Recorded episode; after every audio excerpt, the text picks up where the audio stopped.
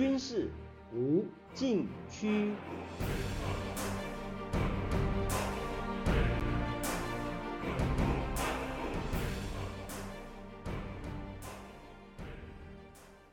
听众朋友们，大家好！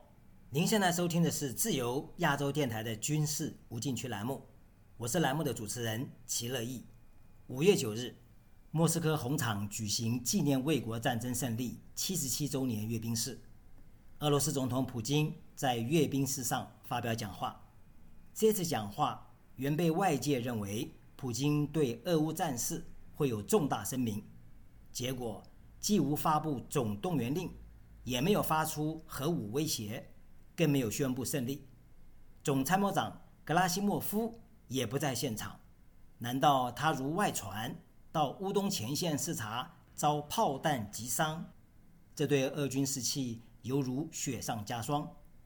俄罗斯这次阅兵非常低调，空中阅兵式因天气原因而取消。受阅部队许多人脸上流露钢铁决心。但是面对顿巴斯决战陷入焦灼，伤亡越来越大，胜利日没有胜利作为献礼，阅兵氛围格外沉重。俄乌战争何时结束？普京没有透露半点风声，战事发展有着高度的不确定性。普京的讲话有两层用意：首先，他说明发动军事行动而不是战争的背景与原因；起于去年十二月。他希望与美国和北约就欧洲安全保障原则达成一致，但是没有得到回应。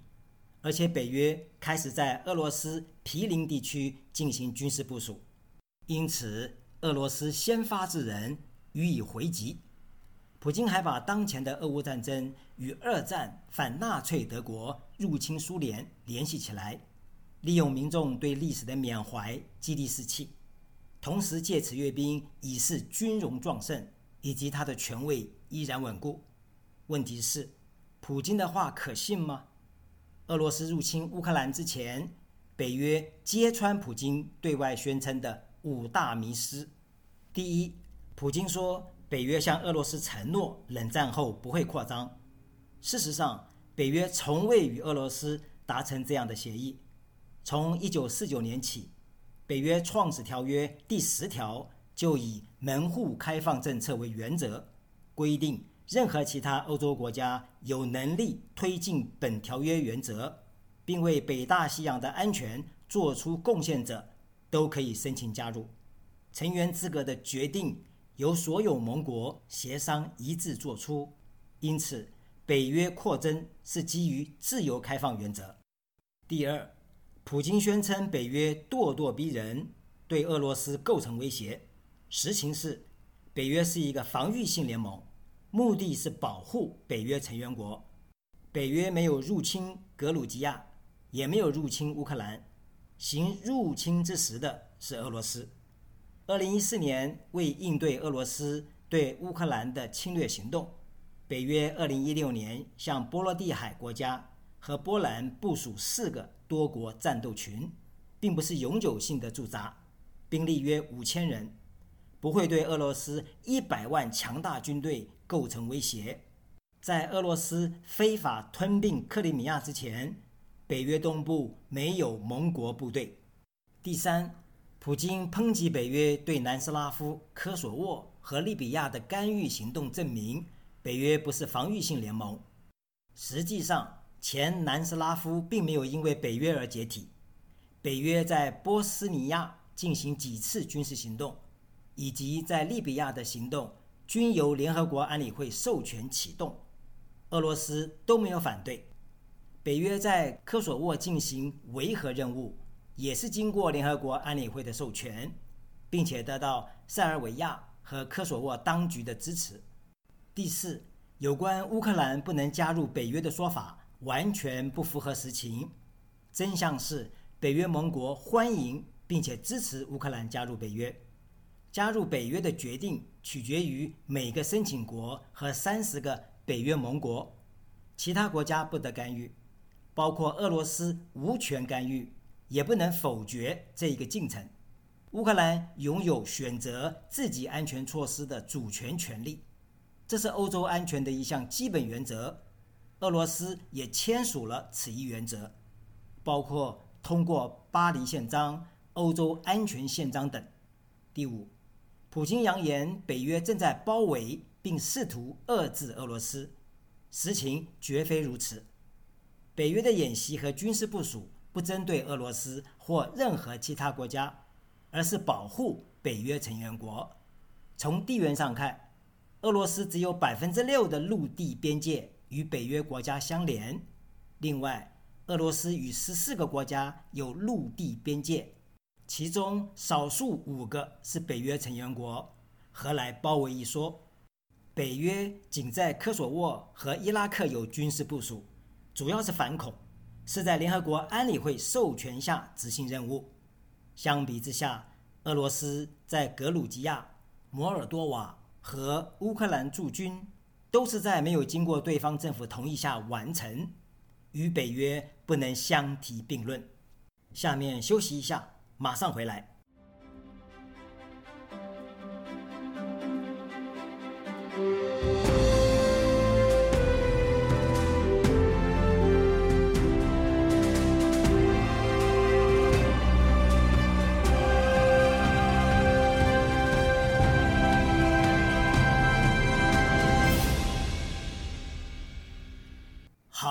继续来谈，历史的发展进程不断在改变。北约东扩是地缘政治自由开放的结果，而非强压式结盟。包括普京在内的莫斯科领导层，却把这种防御性的集体安全视为新冷战，是对俄罗斯的战略打压和进攻。这种结构性的安全认知差距，最终导致俄乌战争。吊诡的是，普京自认为合理的先发制人。并非因为本土遭到攻击所采取的卫国之举，而是干涉他国内政并越界滥杀，造成数百万人流离失所的入侵行动。莫斯科领导层对地缘战略的误判，同样发生在对现代战争的理解。在信息化战争时代，战争胜负的关键固然和新式武器装备有关，但一切的核心。都在于信息与情报能否大量、快速、安全的传输。它的关键就在于互联网。网络一旦毁坏，意味着从监视侦查、指挥控制、火力协调到后勤保障等各作战要素都无从发挥作用，战力无法整合，部队成了散兵游勇。二月二十四日，俄军入侵一开始。就摧毁乌克兰一些网络系统，但不全面也不彻底。乌方立即警觉，网络电缆有可能被俄军大范围破坏而陷入瘫痪。二月二十六日，乌克兰副总理兼数字化转型部部长费多罗夫在推特向美国太空探索技术公司创始人兼首席执行官马斯克发出求救，恳请他。提供该公司的星链卫星互联网服务。短短几天，第一批星链卫星互联网终端设备运抵乌克兰。直到五月初，乌克兰全国的星链活跃用户超过十五万。目前使用分布最多的地方以公部门、医疗单位和媒体为主。越需要全天候使用互联网的地方，分布越多。这个惊人数字说明。星链互联网是乌军在俄军密集炮火下仍然能够保持通信畅通、有序作战。乌克兰总统泽连斯基能够随时在互联网发声、争取外援和鼓舞士气的主要技术支撑来源。费多罗夫兴奋地说：“曾出现几个村庄有十公里长的电缆被炮击摧毁，多亏有了一个星链卫星地面接收站。”互联网能够迅速恢复使用，这是一次独特的体验，在世界上从未有过。据乌克兰版《今日报》三月下旬报道，乌军一名操控无人机的军官指出，他们在夜间使用热成像无人机找寻俄军目标，然后把数据通过星链互联网传输到炮兵阵地，进行精准打击。俄军措手不及。星链卫星是一个部署在近地轨道所组成的庞大卫星星座网，即使传统的地下网络电缆被摧毁，使用星链居高临下，以它的高网速、低时延、全覆盖等特点。能够提供比传统光纤通信更为顺畅可靠的通信服务。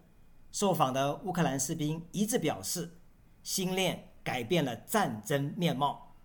下面休息一下，马上回来。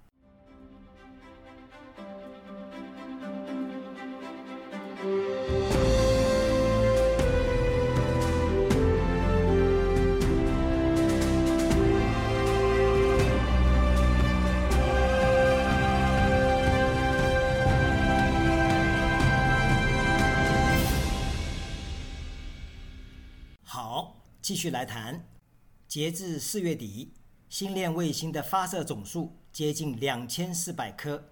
解放军报五月五日的一篇文章对星链的军事化应用提出警惕，指出在俄乌冲突中，大量星链卫星通信终端设备为乌军提供高速互联网服务。除了支持通信外，有专家推测，星链与无人机交叉互动。利用大数据和人脸识别技术，也为乌军所使用。俄罗斯官方对马斯克为乌克兰提供星链互联网服务非常恼火，并且在第一时间发动黑客攻击和干扰行动，但是很快被破解。据美国军事网站《防务快报》报道，以一家私人公司通过软件更新，进而击退俄罗斯的电子战攻势。引起美国五角大厦的高度关注。美国国防部采购办公室电子战主任特雷伯说：“从电子战技术人员的角度看，这太棒了！这一个范例以及他们是如何做到这一点，让我大吃一惊。”他认为，美国政府面对问题的反应速度不如民间企业，因为需要按标准作业程序进行分析、讨论如何修复。再签署修理合约，麻烦又费时。面对未来战争，美军需要向星链能够在威胁出现时进行升级，保持电磁优势。同时，这场战争显示冗余能量的重要性。如果敌方摧毁一套系统，美军还有另一套备用系统可用，继续执行直管通信任务。星链计划。最终由四点二万颗卫星组成，而地球近地轨道可以容纳约五万颗卫星。星链计划一旦全数完成，所占比例超过百分之八十，是将重新建构世界网络版图。解放军报指出，星链全面建成后，可以使美军在全球实施全天候无缝隙的监视与侦察。可以提供覆盖全球的大带宽、高速率的军事通信服务，为美军建构起覆盖无人机、战略轰炸机、核潜艇等作战平台的强大指挥通信网，还能显著提升定位精度和抗干扰能力，为远程精确打击提供更精准的定位导航，提高毁伤效能，甚至可以搭载天基武器系统。威胁他国航天器的安全，称霸太空。可以说，星链今天在乌克兰的作用还只是冰山一角，支撑它的是美国强大的军民融合体制。什么是军民融合？星链卫星为乌克兰提供互联网服务，可以说是最佳范例，而且走上新的境界。它在共同价值观的共鸣下，超越本国融合，并在技术上快速有效整合。决胜于千里之外，这完全打破传统国际间军事援助的界限，也重塑今后战争的面貌。听众朋友们，您现在收听的是自由亚洲电台的军事无禁区栏目，我是栏目的主持人齐乐意，谢谢大家收听，下次再会。